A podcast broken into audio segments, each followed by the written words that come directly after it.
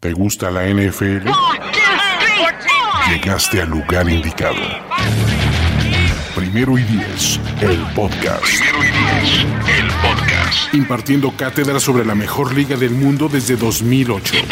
Ulises Arada, Luis Obregón y Jorge Tinajero te dicen todo lo que necesitas saber sobre los emparrillados profesionales, con valiosas asistencias del mundo de la cultura pop. Primero y diez, el podcast.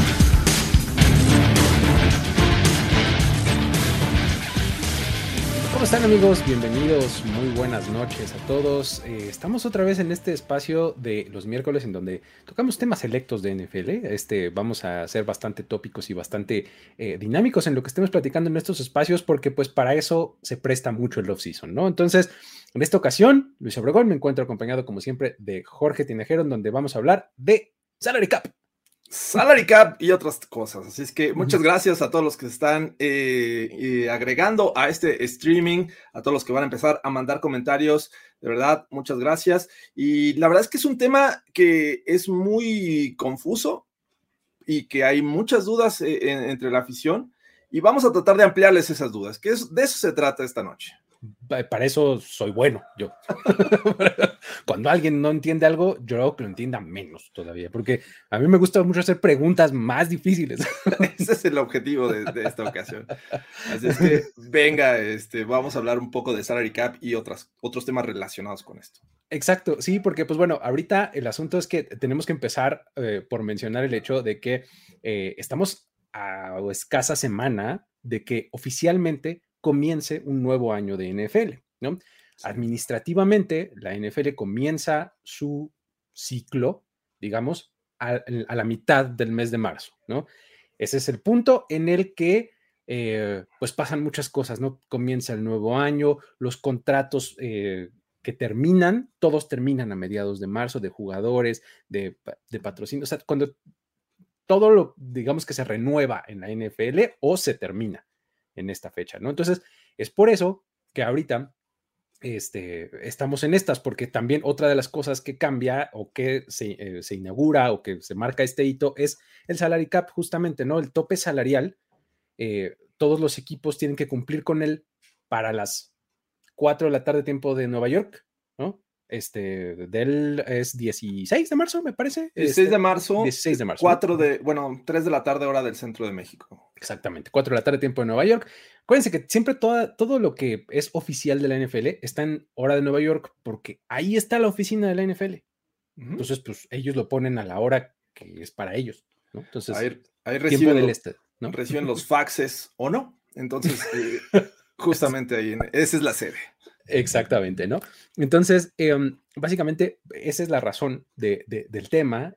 Y, pues, híjole, el salary cap tiene un montón de ramificaciones, un montón de preguntas. Trataremos de irlo llevando, eh, pues, con un cauce más o menos este, establecido, que tenemos ahí más o menos establecido ya este, eh, este escrito. Pero, por supuesto, que este, em, eh, si tienen preguntas, pues váyanlas haciendo, ¿no? O sea, si vemos una que vamos a tocar un poco más adelante, probablemente la pongamos en hold, pero si vemos una que está interesante, pues le vamos a entrar este eh, directo. ya, ya tenemos la ventaja de ponerle estrellita y tenerlos ahí ya en destacados, así es que vamos agregando y en su momento los vamos a responder. Es una chulada esa nueva función de, este, de esta plataformita que utilizamos. ¿Sale? Entonces, ¿por qué no le entramos por más o menos tratar de definir qué es eso de salary cap? Hacemos un, un atentado, como dijeran en Rock 101, este atentado traductorio, ¿no? Perdón, ya también saqué la edad, ¿verdad? Eh, pero yo te decían al revés, ¿verdad? Decía sin atentado traductorio. Pero, a ver, es la segunda vez en este mes que escucho una referencia a esa estación de radio, así es que algo está pasando. ¿En serio? Sí, de verdad. ¿mm? Eh, ellos, ellos eh, este, decían, pues es que estaban en la época de Universal Stereo, entonces cuando decían este, el título de una canción lo decían eh, traducido al español, Universal Stereo, y entonces en Rock 101 también lo hacían, pero de repente ellos decían sin atentado traductorio, decían el título en inglés, tal cual, ¿no? Estaba padrísimo Pero bueno, hacemos un atentado de, este, de definición para Salary Cap, ¿cómo ves? O sea, sí, sí, sí, sí. Yo te diría que es algo así como un límite artificial que ponen los equipos este, financiero del dinero que tienen para gastar en contratos de jugadores, más o menos en cristiano. Y, bueno, muchos lo conocen al español también como el tope salarial, o sea, e, este límite, como bien dices, este, que involucra una cantidad de salarios correspondientes a los jugadores que se encuentran en el roster, pero no de todos, porque de repente dices, ¿por qué tienen 90 jugadores? Eh, eso podría inflar el salary cap, pero no es así. Pero a grandes rasgos es este eh, cúmulo de salarios entre, o la nómina, podríamos hablarle, de, un equipo de, NFL, ¿no? Nómina, nómina, me gusta, también es, un, es una buena forma de ponerlo, ¿no? ¿Cuánto gastan en nómina de jugadores? ¿No? Este, y, y me gusta mucho poner siempre el énfasis en la palabra límite artificial, porque pues es una guía, o sea, es, es como un punto de partida, ¿no? O sea, porque es una línea ahí medio ondulada y borrosa, ¿no?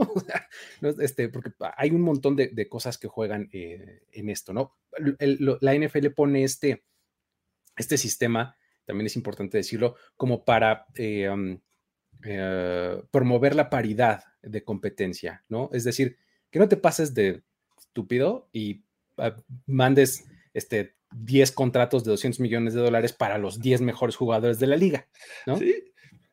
Que la NFL de nuestros papás no existía este tope salarial. O sea, era realmente de los equipos eh, más poderosos económicamente los que se llevaban a los mejores jugadores. Y bueno, de ahí eh, vino una disparidad que, que incluso impactó en este dominio de la NFC sobre la AFC, donde había los equipos que tenían mucho dinero y que podían gastar en los mejores jugadores. Y bueno, la liga empezó a meter estas nuevas reglas, que una de ellas fue el salary cap, pero también la agencia libre. Entonces, bueno.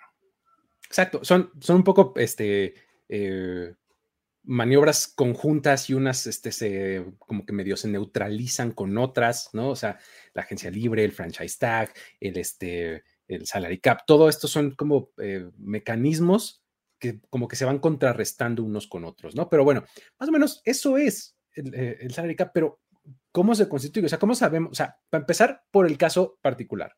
2022, ya sabemos la cifra oficial, es 208.2 millones de dólares el salary cap. ¿Qué demonios es eso? O sea, ¿por qué 208.2 y no 208? O no 208.10, este, 9, o no sé, o sea, ¿Por qué, ¿Cómo llegamos a esa cifra, Jorge? Eh, no es tan fácil, pero hay eh, acuerdos que se llevan entre la, Asociación de Jugadores y la NFL para distribuir los ingresos que eh, llegan a la NFL. Hay ingresos de tres tipos principalmente. El primero es el que se le llama el League Media, que son todos los contratos con las televisoras y actualmente con otras eh, formas de transmitir juegos de NFL. No necesariamente, no estoy hablando de, Game Pass, sino son terceros que transmiten los productos de NFL, es decir, los juegos, eh, sin contemplar eh, los jueves. Los Thursday Night Football no se contemplan porque esto es parte de la NFL, es un producto de la, NFL, es propiedad de la liga. Entonces, esto no entra dentro de este grupo. Este ingreso se distribuye eh, en partes eh, no equitativas, todo es este, una mayor parte en este caso para eh, los, los jugadores, todo este, estos contratos, la mayoría va para los jugadores, es muy poca la diferencia, por decirlo, en 2011 me parece que era 55-45, actualmente 52-48 que es, un punto importante de recordar ese. Ahorita estamos operando con un CBA que es relativamente nuevo, tiene un par de años apenas, ¿no? Este, que, se firmó este CBA. Este, CBA significa Collective Bargaining Agreement, o sea, contrato colectivo de trabajo. O sea, es como que el contrato con, este, con, bajo el, sindicato de jugadores de la NFL. ¿no? es como la contraparte de la NFL, que son los dueños. ¿No? Este, eso es cosa importante, pero te interrumpí, perdón. Sí, no, eh, ah, básicamente este, este ingreso, la mayoría va para los jugadores, el resto para los dueños. Si entraran 100 eh, dólares por eh, el contrato de transmisión de los juegos de NFL, pues entonces 52 van para los jugadores y 48 van para los dueños. El segundo ingreso es el que le llaman los ventures o, este, o los playoffs o la postemporada. Todos los ingresos que son parte de la NFL como dueña, es, decir, NFL.com, NFL Network, eh, NFL Game Pass, eh, cualquier cosa que, que, la NFL sea propietaria de eso, y hablaba del Thursday Night Football también, que eso se vende por separado, todos esos ingresos más lo que se llegue a generar en playoffs, porque los playoffs es otro boleto, no necesariamente es, otra propiedad de la liga, justamente, ¿no? Exactamente. Entonces, eso se divide de otra forma. Eh, la mayoría va para eh, los dueños y el resto va para los jugadores. Entonces ya tenemos dos ingresos que se eh, este, separan de, diferente manera, se dividen de distinta manera y que se van acumulando. El tercero, la tercera forma de, de, que la NFL le llegue dinero es a través de, los contratos locales de los equipos. Es decir, eh, los Dallas Cowboys llegan a hacer negociaciones con eh, cadenas de radio, con este, cadenas de televisión locales, que son las que transmiten la pretemporada. Hemos visto muchas veces en NFL Game Pass eh, los juegos de pretemporada, pero que es una transmisión muy local, ¿no? Entonces, todos esos contratos, además de, venta de boletos y, todo esta, esta, lo que genera los juegos como locales de los equipos, ese es el tercer ingreso.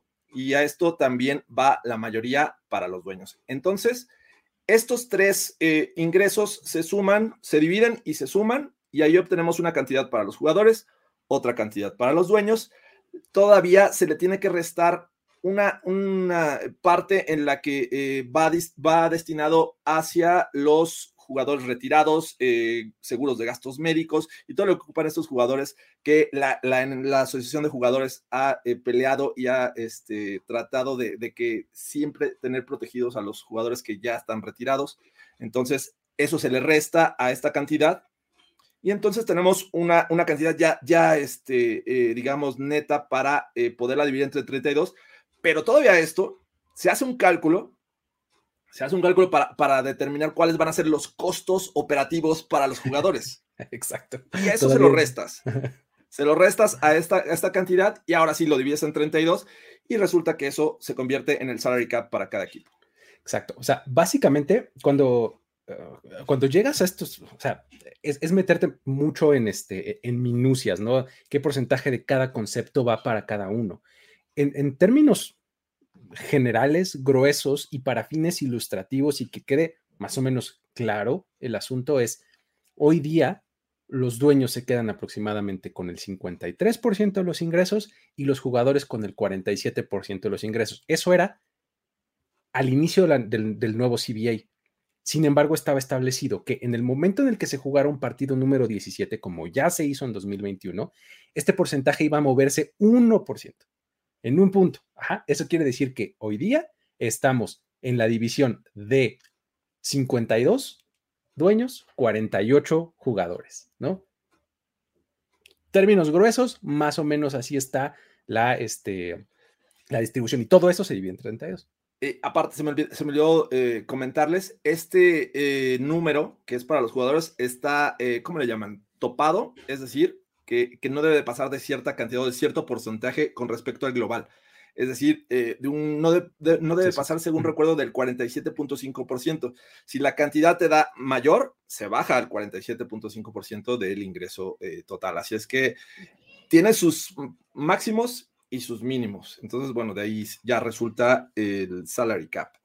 Exacto, ¿no? Entonces, una vez que conoces estos números de 208.2, como es el de esta temporada, pues entonces haces tu reglita de tres y entonces empiezas a pensar así, entonces más o menos como cuánto le entrará a la liga, Entonces, mm, y entonces puedes llegar hasta un número que va arriba de los 13 mil millones de dólares, ¿no? O sea, más o menos, ¿no? O allá te dirán 13 billones. Sí, 13 billion, ¿no? Dirían en inglés, ¿no? Pero en, español son 13 mil millones de dólares, más que eso, o sea, es, es más por lo que mencionas por todo esto que, por todas estas este, minucias, es, más dinero. Entonces, de ahí llegamos y más o menos así se constituye. Ahora, ¿por qué me gusta decir y me gusta poner énfasis en que es un límite artificial? Porque si tú dijeras, bueno, 208.2 eh, millones de dólares, eso es, eso es lo que tienen los, los equipos para gastar. La respuesta es no. O sea, cada equipo va a tener una cantidad diferente para gastar. Y eso es así, eh, eso cada año va a cambiar. Sin embargo, o sea, eh, sin embargo, como, como les decía al principio, este, este número es una línea, es un punto de partida. ¿No se puede estar por encima de esta línea? Pues no, no se puede. Sí hay sanciones, sí hay este, cosas por el estilo. Ha pasado incluso en algunos, en un par de ocasiones que equipos han estado por encima del salary cap y han recibido sanciones. O la Pittsburgh Steelers o la San Francisco 49ers, ustedes dos ah, lo han hecho en algún momento. Este, eh, pero eh, um, el asunto es que este número va a moverse para cada uno de los equipos cada año, ¿no? Y, hay un montón de conceptos por los cuales este, este número puede moverse, ¿no, Jorge? ¿Cómo, ¿Cuáles este, cuáles mencionarías? Uno de ellos es el, rollover o el, carry over cap, ¿no? Que es eh, los equipos cuando tienen un, un, tope y no llegan a esa cantidad en la nómina, les quedan a lo mejor 10 millones, 8 millones, y esos 8 millones o 10 se agregan al siguiente año, eh, a la cantidad del siguiente año. Entonces, por eso vamos a ver que posiblemente los Jaguars tengan 54, bueno, 200, no sé, por dar un número, 220, pero los Cowboys tengan 210 pero o, los Saints que están en números rojos, ahí sí de plano tienen que llegar a los 208 y, este, y tienen que hacer ajustes en los contratos o de plano este, decirle adiós a algunos jugadores. Sí, que eh, eh, eso es una de las cosas que cuando yo me enteré de esto, dije, ah, no, bueno, no le pierden, o sea, porque el salary cap sí es un número máximo por el cual, del cual, perdón, no puedes estar por encima de, ¿no? Al que llegues, o sea, sean estos 208 o, o, sea más, no puedes estar por encima de eso. Pero pues se supone que hay un mínimo de gasto, pero nadie lo vigila. o sea, y ahí sí ya es este, o sea, es, eh, es más como de caso el, estudio, porque cuando tú lees la letra este, eh, del reglamento, pues dice que hay a lo largo de tres años tienes que gastar por lo menos el 90% del acumulado durante tres años, ¿no? Pues nadie se encarga de vigilar eso. O sea, lo, vigilan así cada tres años, así súper, eh, ah, creo que te falta un poquito, eh, ¿sabes? O sea, entonces hay equipos que gastan muy poco. Jacksonville Jaguars es un gran ejemplo. O sea, Jacksonville Jaguars cada año tienen millones y millones, cuarenta y tantos, cincuenta y tantos, treinta y tantos millones disponibles para gastar. Y es porque gastan muy poco cada año y tienen carryover año con año con año, ¿no? Entonces, pues ese 40 y cacho por ciento, 48, 47 por ciento de los jugadores, pues acaba no siendo real, ¿no? Acaba siendo mucho menos lo que le dan a los jugadores. Y, y qué hacen los dueños? No es que lo tengan guardado en una cuenta de banco, Obviamente, ¿verdad? Entonces, pues, obviamente el famosísimo jineteo de la lana, pues se da, ¿no? Ahora, dentro del total de esta nómina, eh, el salary cap no aplica para todos los jugadores. Eh, ¿Estamos de acuerdo? O sea, no es como que tengan eh, para el off-season 90 jugadores y estén ya rascándose la cabeza para ver qué ajustes van a hacer porque pues tiene 90 y sabemos que va a llegar el corte, pero este, no todos los, jugadores o no toda la nómina aplica para el salary cap. Solamente los 51 eh, contratos más caros son los que aplican al salary cap. Exactamente, eso es muy importante porque imagínate que si de por sí, si eres un equipo que de por sí está por encima del cap y tienes que pensar que tienes que emplear a 90 jugadores durante el off-season, pues a ver, ahora pues te vas a quedar con tres pelados, ¿no?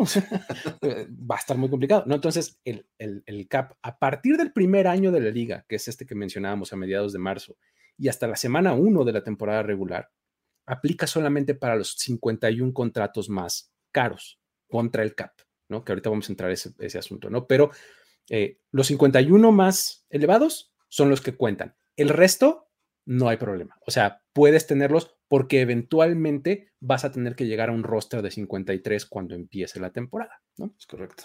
Así es más o menos como está pensado. otros que no entran al, salary cap, ejecutivos, coaches, este, esos...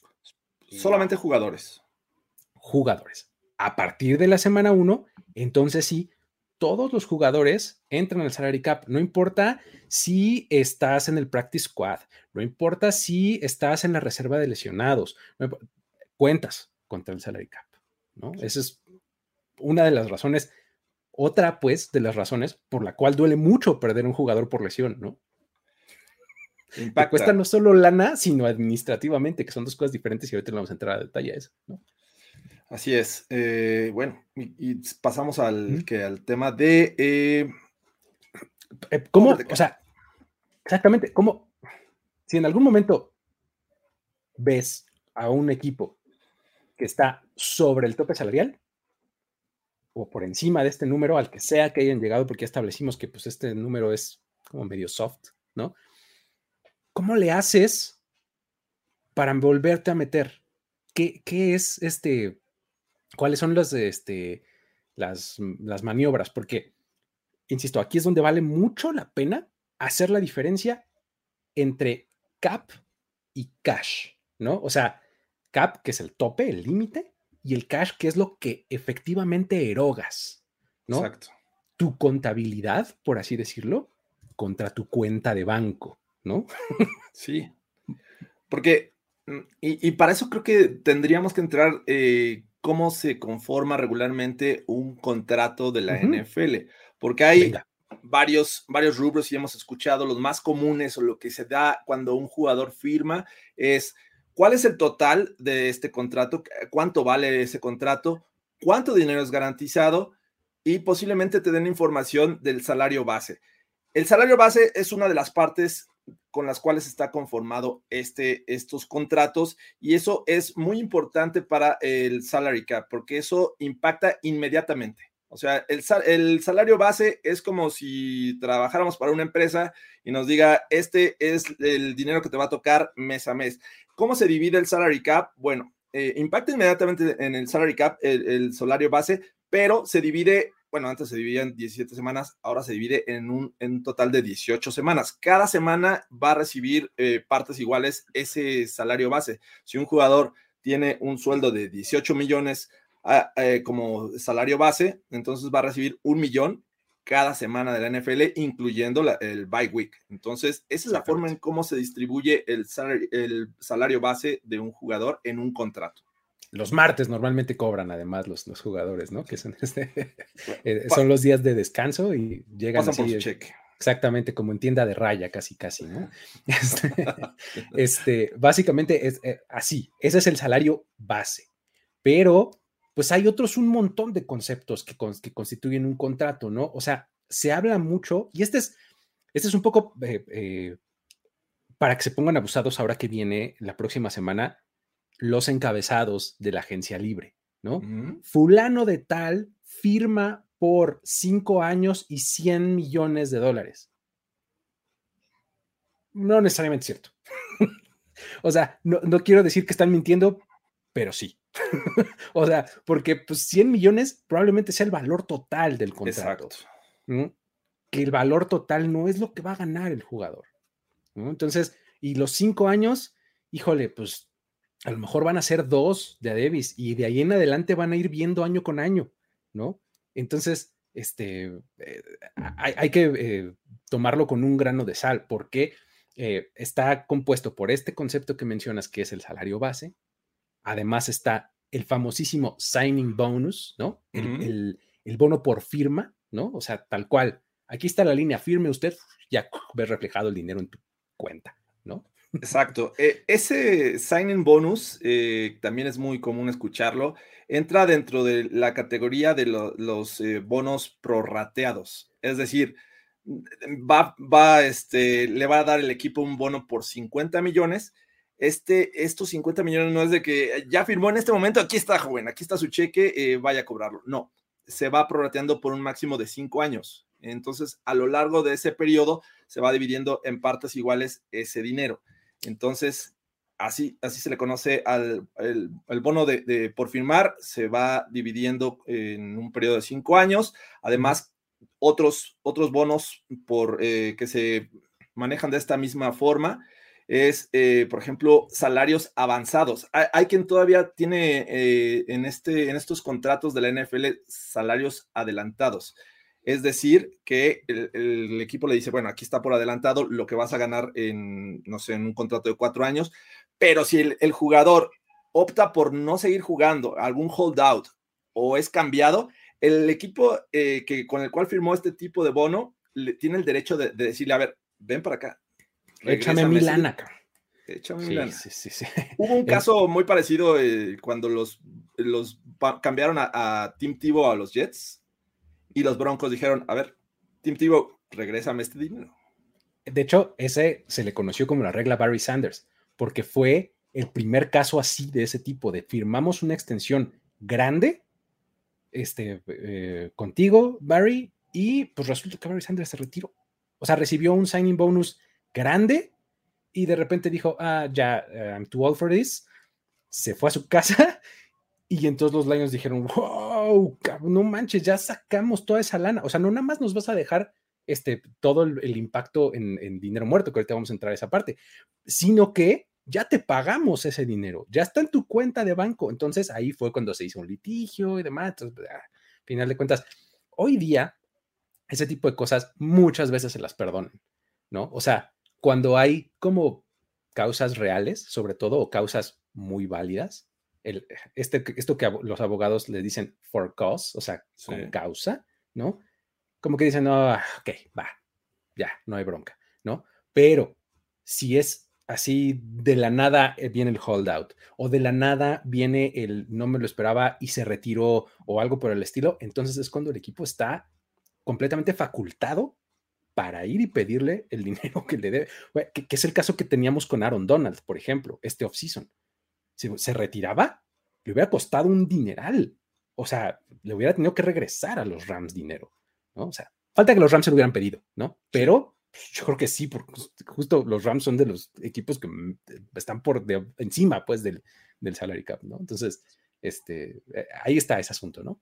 Sí, también existe otra forma de que los jugadores obtengan dinero en los contratos, que es a través de los bonos por eh, ser parte del roster final o por reportarse a ciertos eh, campos no, bueno, entrenamientos no obligatorios. Entonces ahí les dice el equipo, ¿sabes qué? Te voy a dar un bono de, de 500 mil dólares si este, vas a tal entrenamiento de tal día a tal día o si este, acabas siendo parte del equipo para la, temporada, entonces ahí es cuando se hacen acreedores a estos bonos. Estos bonos no necesariamente impactan inmediatamente al, tope salarial, es decir, que a lo mejor en bonos eh, de, de estas características llegan a un millón y medio, pero pueden ser considerados, y ahí es donde entra también la magia y la confusión, como un, eh, un ingreso probablemente no ganado. Non-likely earn, ¿no? Hijo, algo así le llama, ¿no? Hijo. Es likely. Ahí es donde se pone súper confuso. y eso es, es algo que los equipos tienen que este, ponerle esa etiqueta a ese dinero. O sea, a ver, aquí está mi reporte, pero este dinero probablemente no se lo gane el jugador. Puede ser por, por este, asistir o no asistir, o puede ser también por, por performance. Hay eh, contratos que también incluyen este tipo de dinero, en el cual, a ver, si vas a llegar a playoffs, eh, te doy tanto. Si el equipo llega a la final de conferencia, te ganas otro dinero. Y si llegas al Super Bowl, como le hicieron a Tom Brady con los Bucks, algo parecido. Es justo como se maneja este dinero. Y el equipo se encarga de etiquetarlo de tal forma que diga, bueno, con respecto a tu temporada anterior, que eh, hiciste 800 yardas y este bono es por 1200, parece que no vas a llegar. Entonces lo etiqueto como un, dinero que probablemente no se va este, eh, a ser válido y no entra en el salary cap de este año. Ahora, y ahí vienen los temas. Si el jugador rebasa esas cantidades de yardas por las cuales se gana un bono, ese dinero se aplica al siguiente año y es cuando dices, exacto. ay, ¿por qué está tan, este, números rojos este equipo? Bueno, pues hizo algo parecido.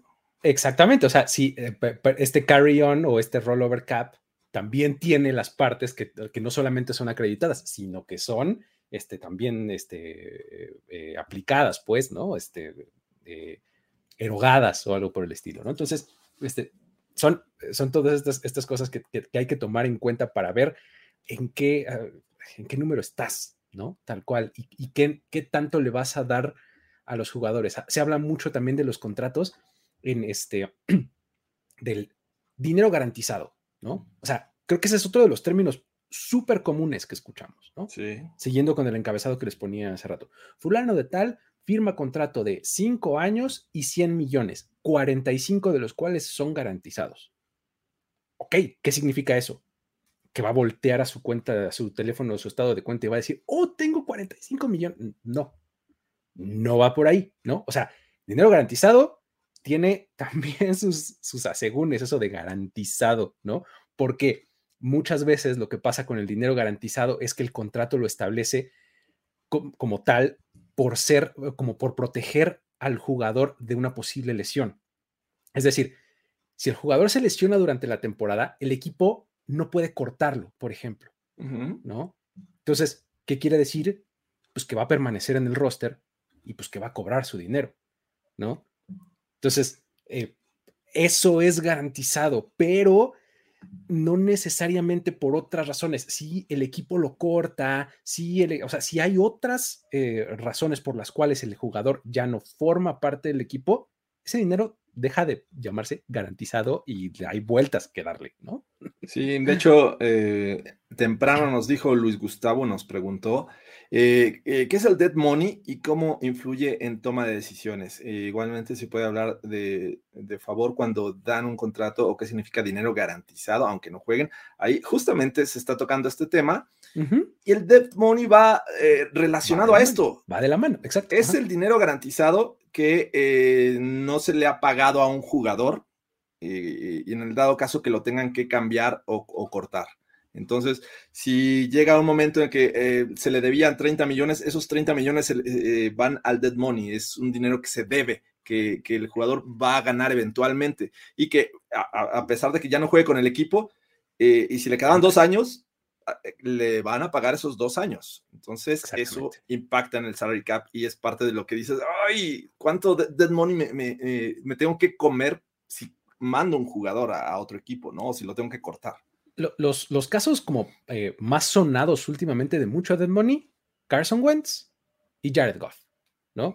Antonio Brown, por ejemplo. Antonio. son, son tres jugadores que tenían contratos con mucho dinero garantizado y que el equipo acabó mandando a otro lugar y esa cantidad de dinero les pega en sus libros, en su cap, porque recordemos que no es lo mismo que cap que cash, ¿no? O sea, tu contabilidad es el cap, ¿no? Entonces, tú tienes prorrateada una cantidad a lo largo de cinco años de, vamos a seguir con el ejemplo, 100 millones. Entonces son 20 millones cada año. Si te quedaban tres, pues te quedan 60 de dead money. Ajá. Entonces, sí, ya llegas a un acuerdo con el otro equipo de tú págale tanto y yo tanto y no sé cuánto, ¿no? Así, ok, ya, ¿no?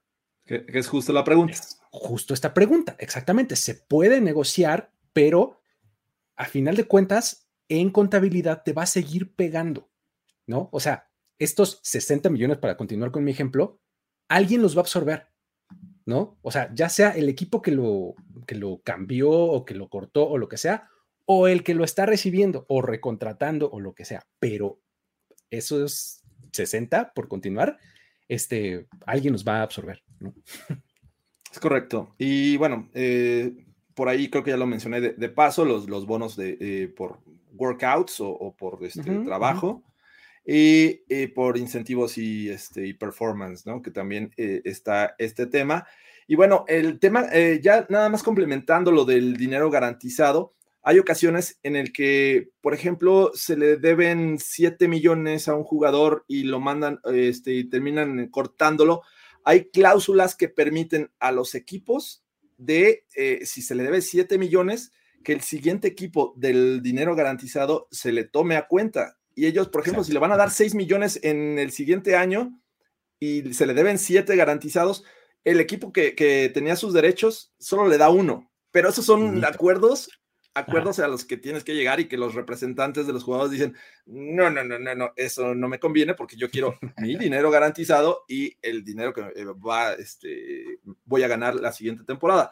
Pero se llegan a dar este tipo de casos. Y hay, un, hay una cláusula en el CBA que la verdad esa no, no me la sé muy bien, pero la he escuchado un par de veces de exjugadores que son ahora parte de los medios, que le, hablan, le, dicen el double dip, eh, ah, el double, dip, clause, ¿no? o sea, que, que, es como cobrar doble, ¿no? Cobrar de uno y cobrar de otro. El CBA te lo permite hacer una vez por, eh, a lo largo de tu carrera.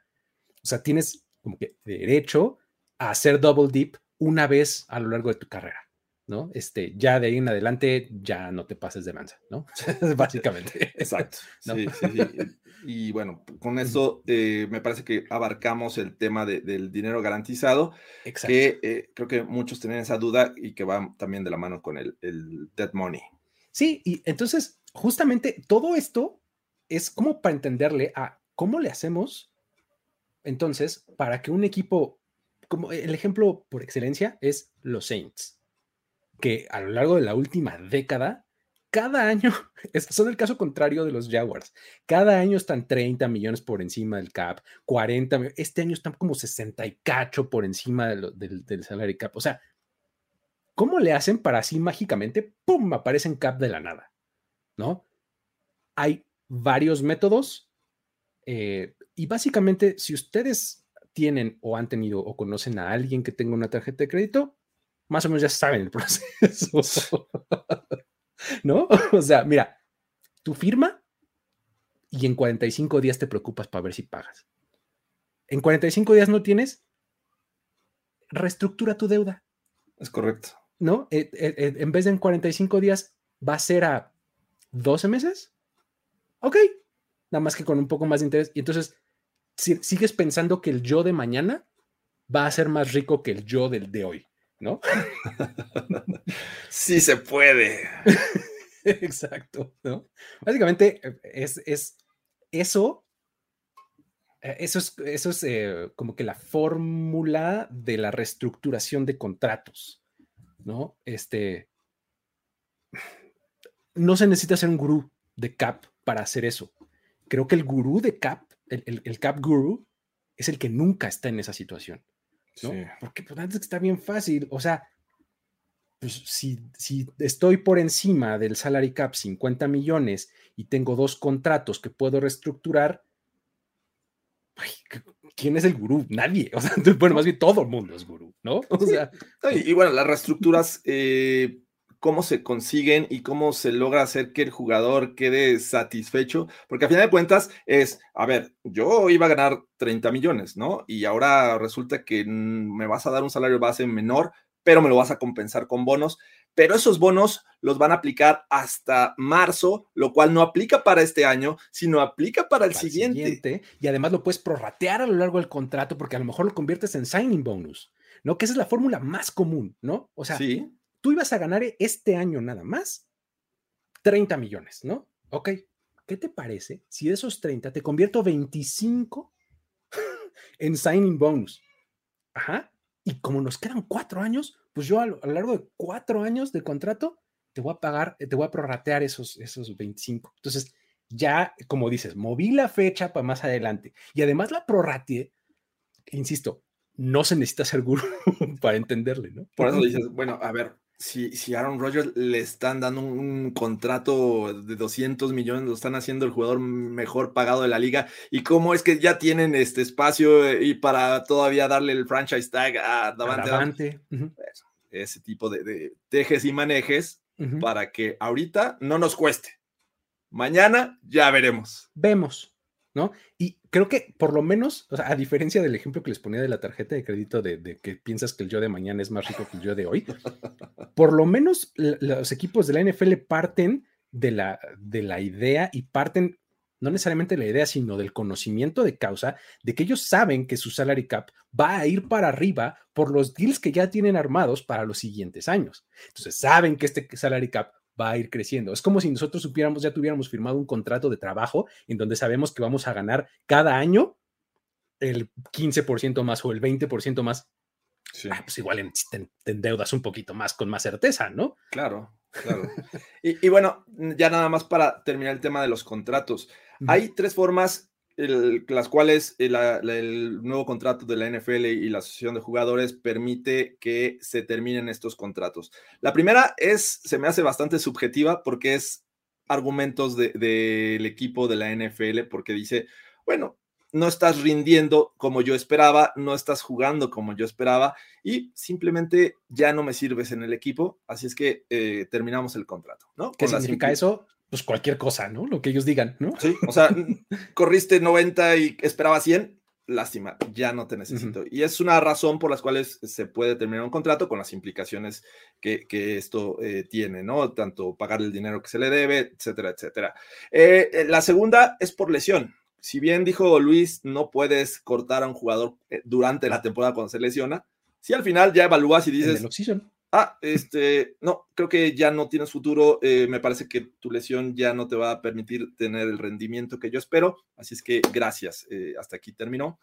Y la tercera razón es por eh, salary cap, precisamente como los Saints. Si encuentran una situación en la que ah, estoy en números rojos, necesito bajarle a, a mi nómina y resulta que el jugador no está de acuerdo con una reestructuración, pues gracias, y hasta aquí llegó y lo cortan también con las implicaciones. Exactamente, ¿no? Y, no, no están corriendo ninguna clase de riesgo más allá de lo que implica eh, en términos de, CAP, ¿no? De, contabilidad, pues, o sea, es que a mí es similar eso, o sea, siempre hago mucho esa, analogía de tu contabilidad contra tu cuenta de banco, no necesariamente es lo mismo, ¿no?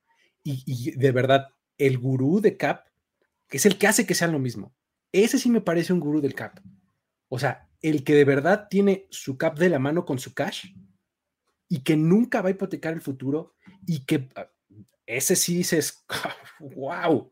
O sea, ahí sí tienes todo mi respeto como, como cap guru, ¿no? O sea, los, los contratos front loaded, como les dicen, o sea, que, que, que la carga está al inicio del contrato, son el ejemplo más claro de esto. Jimmy Garoppolo. O sea, Jimmy Garoppolo a Mari Cooper, por ejemplo. ¿Por qué ahorita están eh, a punto de salir de sus respectivos equipos cuando todavía tienen años en sus futuros, en sus contratos? Porque son front-loaded.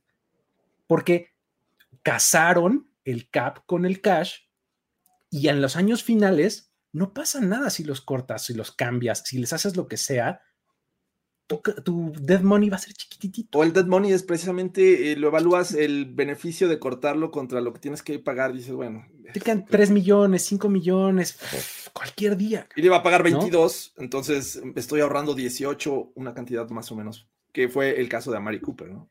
Exactamente. Es, por eso mismo, cuando uno de los poquísimos aciertos que ha tenido el front office de los Cowboys en los últimos años es el contrato de Amari Cooper. De verdad, me pareció brillante justamente era el ejemplo más clásico de 5 años, 100 millones. esos eran los números, de, pero todo estaba front-loaded. Los últimos años no significaban nada. Y llegabas al punto en el que eh, también es muy común esto del, roster bonus, ¿no? ¿Qué significa el roster bonus? Es si tú estás en nuestro roster al tercer día o al quinto día o al día que se pongan el contrato del año nuevo, entonces tu contrato este monto se convierte en garantizado. Si no estás, pues no te debo nada. Eso es por eso es que están así. Me parece que a Mari Cooper eh, lo recibía en el cuarto día de, iniciada la temporada 2022. Exactamente. Entonces, bueno, estaban todavía en tiempo. Aquí nos preguntan, no somos profes, pero eh, gracias, Kevin. Eh, cuando los equipos sobrepasan el salary cap y no lo ajustan para cumplirlo, hay una penalización. Primero, para comenzar la temporada, tienen que estar por debajo del salary cap. ¿No? Y ya después vendrán los ajustes y resulta que estuviste arriba por los bonos y por todos estos, esta cuestión, y ahí es donde hay penalizaciones. Sí, y, todo empieza por un, asunto de que eh, la liga te pone sobre aviso. O sea, al final de cuentas, la NFL autoriza todos los contratos, todos, todos, todos los contratos. Entonces, obviamente la NFL lleva su control, así de este tipo tiene este espacio, ¿no? Entonces, si me manda un contrato para autorizar que sobrepasa eso, no lo voy a autorizar, ¿no? De entrada. En segunda, si llegara a pasar por lo que están por encima, la liga les como que les avisa, oye, está sobrepasando el cap. Tienes siete días para ponerte, este, ponte chido, como dicen, y, bájale, ¿no? Este, entonces ya te, te pones abajo del cap en esa y ya, no pasa nada. Si entonces, si no lo haces, entonces es cuando vienen las sanciones. O sea, ahí es, por ejemplo, cuando se dio el caso de los Steelers que perdieron picks de draft y demás por, por esa situación, ¿no? Este, más o menos así está. ¿Tenemos alguna otra pregunta? Porque están, están, están buenas y más o menos como que los temas los podemos ir abordando así. Creo que ahorita de lo que teníamos más o menos eh, planeado, Aquí está una. Cubierto. A ver, venga. Dice: cuando un equipo etiqueta a un jugador franquicia o le da, lo, designa eh, jugador franquicia, ¿el sueldo impacta directo al salary cap? Totalmente sí. Totalmente sí. Recordemos un par de principios. El primero es: todos los jugadores del roster a partir de la semana 1 cuentan contra el salary cap. Entonces, ya de entrada es sí, ¿no? Y pues la etiqueta de jugador franquicia, Jorge, si quieres explicarla, para que entendamos bien cómo está el asunto, ¿no? Ahí básicamente es como un tabulador, digamos que, dependiendo la posición del jugador es la cantidad que va a recibir o el 120%, o sea, un 20% de incremento a lo que venía ganando un año previo, ¿no? Entonces... Lo que sea eh, más, la cantidad que sea la mayor. La cantidad que sea mayor es, eh, es lo que el jugador eh, ganaría. Entonces, este, este sueldo se calcula con eh, los cinco mejores, este, ah, son cinco mejores o cinco salarios más altos. Sí, con los cinco mejor pagados de su misma posición. De su misma posición. Es decir, si uno está en 25, otro en 23, otro 18, otro 17, hacen eh, la suma, sacan el promedio. Y ahí tienes eh, lo que corresponde a ese año. Ahora, evalúas, a ver, está el, este, el 20% de lo que ganaba el jugador un año previo y pues lo que resulte arriba es lo que va a impactar también en el salary cap. Exactamente. Entonces, básicamente, la etiqueta de jugador franquicia es, em, desde el punto de vista del equipo, es, voy a rentar a un jugador por un año, lo voy a rentar caro, ¿no? O sea, porque lo voy a pagar el promedio de los cinco mejor pagados, pero lo voy a tener un año, ¿no? Este, y es fully guaranteed. Ahí sí no es guaranteed, es fully guaranteed, que es, es otro terminajo que es guaranteed, es como ya les decíamos hace rato, ¿no? Que pues encuentran sus recovecos para a la mera hora no hacerlo garantizado. Pero fully guaranteed es no importa lo que pase, vas a recibir ese dinero, pero solamente es por un año, ¿no? Entonces ahí está el, este, el asunto con el, con el franchise. sí, y por eso no, todos los equipos ocupan esta, esta oportunidad que te da la liga de eh, retener a un jugador, solamente uno, no puedes estar repartiendo franchise tags por todo el mundo. Eh, eh, y bueno, tienes que evaluar la calidad del jugador y lo que esperas de él en ese año, ¿no? El caso de Davante Adams era prácticamente lógico que lo iban a retener de esa manera porque pues, el jugador eh, todavía tiene oportunidad de, firmarla o no, eh, esta designación. Pero bueno, es, que ese es, otro asunto. O sea, eh, el asunto del franchise tag es, o sea, como para entenderlo, creo que podríamos irnos un poco al origen. Es el franchise tag es la contrallave de los dueños a la agencia libre. O sea, los, los, jugadores dijeron, oye, yo me quiero cambiar de equipo porque quiero vender mis servicios a quien mejor me los pague ay, que dijeron los dueños, órale, eso significa que ya vas a ser, va a haber como un libre mercado en esto. Ok, va, te concedo esa, pero déjame proteger a un jugador. El franchise tag surgió a principios de los noventas porque los Broncos no querían perder a John Elway, los Bills no querían perder a Jim Kelly, ¿no? Este, los Cowboys no querían perder a Troy Aikman, o sea, así como que alguien le va a poder llegar así con la chequera abierta a mi coreback estrella, ¿no? No, no, no, no, no, no. Necesito por lo menos plazo para retener a mi jugador. Entonces, en lo que se acaba tu contrato y negociamos uno nuevo, por lo menos aquí está el franchise tag, un placeholder, como algunos le dicen, ¿no? Un, un este, eso, como una prórroga. Exacto. ¿No? Sí. Y, me parece que es mayo o junio, creo que es mayo. En el, el, plazo para el plazo. firmar. Sí. Normalmente se extiende hasta el verano, no me sé la fecha de este año específicamente, pero el chiste es que se acaba de cumplir ayer, este año se acaba de cumplir ayer, eh, marzo 8, era el límite para designar jugador franquicia. Ahora, el jugador tiene desde esa fecha hasta el verano, que insisto, no me sé bien la fecha de este año, para este, firmar o no firmar esa, esa, este, esa propuesta. Durante ese periodo, él no puede negociar con nadie más, solamente con el equipo que le dio el franchise tag y puede terminar firmando la, etiqueta de jugador franquicia o una extensión multianual, ¿no? Livian Bell, ¿no? El caso eh, que ocurrió con, los Steelers, ¿no? Que le, dijeron, a ver, no te vamos a dar un nuevo contrato, me conviene darte el franchise tag. Y él dijo, no, prefiero no jugar y ya el próximo año ya este, veré con quién este, puedo negociar, pero bueno. Perdió millones y millones de dólares. Este, y ritmo. Pero, y ritmo, pero hizo un punto, ¿no? O sea, este, a final de cuentas, este, su idea le costó mucho dinero. Al final de cuentas, depende de dónde te pares, estuvo bien o estuvo mal, ¿no? Pero bueno, a ver, ¿qué otra cosa tenemos por acá? ¿Cuánto, más... dinero garantizado? Ah, cuanto más dinero garantizado hay en un contrato significa que el equipo confía más en un jugador. ¿Qué dirías, Jorge?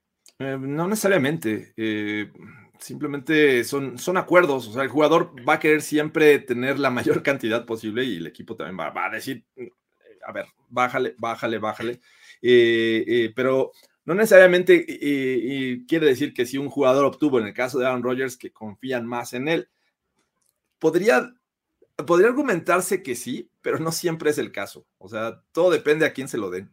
Sí, y tenía, tenía un jefe en algún momento en un trabajo que tenía que me decía, eh, cada quien obtiene lo que negocia, no lo que se merece, ¿no? Entonces, básicamente es eso. Si tienes un agente eh, poderosísimo que te va a, este, a conseguir dinero garantizado, es básicamente una negociación. Obviamente, el equipo sí tiene, sí influye la confianza, yo creo. No es lo único, pero sí influye. O sea, sí influye el hecho de decir, bueno, pues te puedo aventar un poco más de lana segura, por así decirlo, este, eh, pues porque sé que A, no te vas a ir en ningún otro lugar, B, me vas a dar resultados de buenos para arriba, ¿no? Pues sí. Sí. Y, no todos obtienen dinero, dinero garantizado, o sea, ese también es, un tema. Ah, bueno, claro. O sea, es un privilegio de pocos. Eh, Jesús Niebla dice, ¿cuánto subió este año el salary cap? Es, un tema bien importante ese porque hay que recordar que venimos de un par de años totalmente atípicos en, términos de salary cap. 2020 y 2021 fueron años en donde se estandarizó un poco el, este, se estandarizó, quiero decir, como que la NFL artificialmente lo infló porque perdieron mucho dinero, bueno, no perdieron, dejaron de ganar mucho dinero por la situación de, pandemia y de cosas por el estilo, ¿no? Entonces, eh, no tuvo el crecimiento sostenido que había estado teniendo. Y este año creo que subió que como veintitantos millones. Sí, creo que estaba el año pasado en 188 o algo así, y ahorita está en 208 o eh, una, millones más, millones menos. Pero mm, este, esta ocasión sí subió y bueno, se espera que los próximos años todavía suba eh, bastante por los nuevos contratos con, con las televisoras. 185 en 2021. De 185 a 208, o sea, son 15, 23. millones. Eso fue lo que subió del año pasado a este, ¿no? Sí, y, básicamente, eh, insisto, en, 2020 y 2021 fue medio artificial el, este, el número, o sea, no, no necesariamente reflejaba los ingresos de la liga. Y por eso es que, es, es, también otro tema de análisis, padre, por eso es que el año pasado vimos tantos contratos de un año. O sea, muchos agentes decían, dame un contrato de un año uno, baratito, pero lo que quiero, a lo que le estoy tirando es que en 2022, o sea, este año. Cuando suba. Cuando suba, me voy a ir de nuevo al mercado a pedir ahora sí algo más, este, más grande, ¿no? Sí, y va a haber equipos que van a dar más. Así es que eh, Exactamente. fue una manera inteligente de, pasar el 2020 y 2021. Eh, ¿Qué pasaría si el salary cap fuera libre? O sea, que no existiera. Si no hubiera cap, eh, pues, pues pasaba. Así, o sea, esto, del salary cap se lo inventaron hace, hace como 30 años este, en, la NFL. Antes así funcionaba. Y de hecho, no sé si te acuerdas, en algún momento, justo cuando estaba el asunto del, del, CBA, no este nuevo, sino el anterior, hubo un uncapped year. Sí. ¿no? O sea, hubo un año en donde no había salary cap. Exacto. Sí, sí, sí, sí lo recuerdo. Eh, pero pues básicamente es regresar a la NFL de nuestros papás, donde el que tuviera más dinero se llevaba a los mejores jugadores, ¿no? Bueno, eh, eso creían ellos, ¿no? No necesariamente pagar más caro quiere decir mejor calidad. Exactamente. Pero pues eventualmente en el, o sea, sí, en, tu distribución normal, pues en tu campana, así, la mayoría va a quedar ahí en el centro, ¿no? O sea, pues sí, o sea, si pagas más vas a llevarte a, los, a los mejores. Seguramente habrá unos que salgan de la norma, pero pues la mayoría van a quedar ahí adentro, ¿no? Pero bueno. Dice Alejandro, eh, ¿consideran que es correcto el franchise tag? Eh, ¿Se debe mantener, quitarlo o ampliarlo a poder etiquetar a dos jugadores? Mira, desde mi punto de vista, a mí me parece bien gandalla el, este, el franchise tag. Gandallísima. Porque, a final de cuentas, es, eres mío. o sea, los equipos tienen siempre esa carta en su bolsillo trasero. Así, no importa lo que pase, si no quiere, no sé qué, ahí está, ¡pum! Sí, como, como anular la agencia libre para un solo jugador. O sea, decir, ¿qué? ¿Se te acabó tu contrato? No, espérate, aquí tienes otro. y aquí está ya estipulada la cantidad que vas a ganar. Punto. Se acabó. Y si no me firmas, me juegas. Exactamente. Y el franchise tag se puede dar hasta tres años consecutivos. Tres. O sea, es Prescott, ¿no? Poco este, sostenible. ¿Cuántos, eh, lo recibió? este, el, caso más que este ah, sonado fue Kirk Cousins. exactamente. claro. Kirk Cousins fue el, el, el, amo y señor de los franchise tags y además eh, salió de, de los, de los entonces Redskins, hoy Commanders, para asegurar el primer contrato con un dineral o con un porcentaje grandísimo de dinero garantizado, ¿no? O sea, Kirk Cousins podrán decir lo que quieran de él en el campo, pero tiene una gente que ya quisiera todo el mundo. Sí.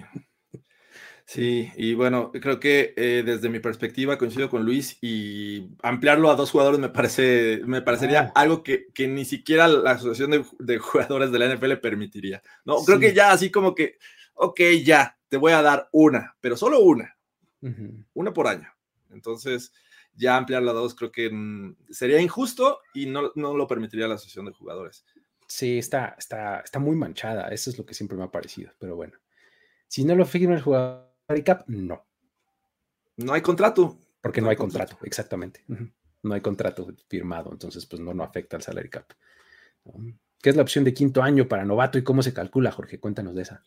Eh, el, cálculo lo acabo de ver, leí hace poco de, de Noah Fant, pero bueno, es una opción que, que, da el nuevo contrato desde que se empezó a ver este tema de, de, novatos que ni siquiera estaban o jugadores que ni siquiera se habían probado en la NFL y recibían contratos millonarios, ¿no? El, caso de, Sam Bradford, que, que, este, incluso Matt Stafford, recuerdo con los Lions, que un día antes del inicio del draft ya este, tenía su contrato preparado por más de 50 millones, lo cual era una barbaridad para un jugador novato.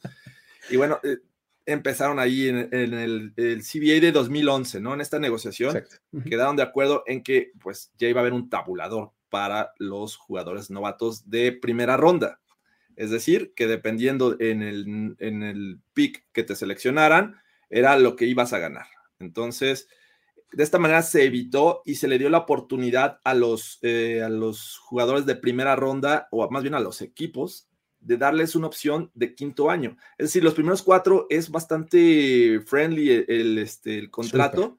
O sea, a veces hasta ganan menos de un millón y ya con este, bonos eh, o dinero garantizado lo van compensando, pero el salario base es muy bajo.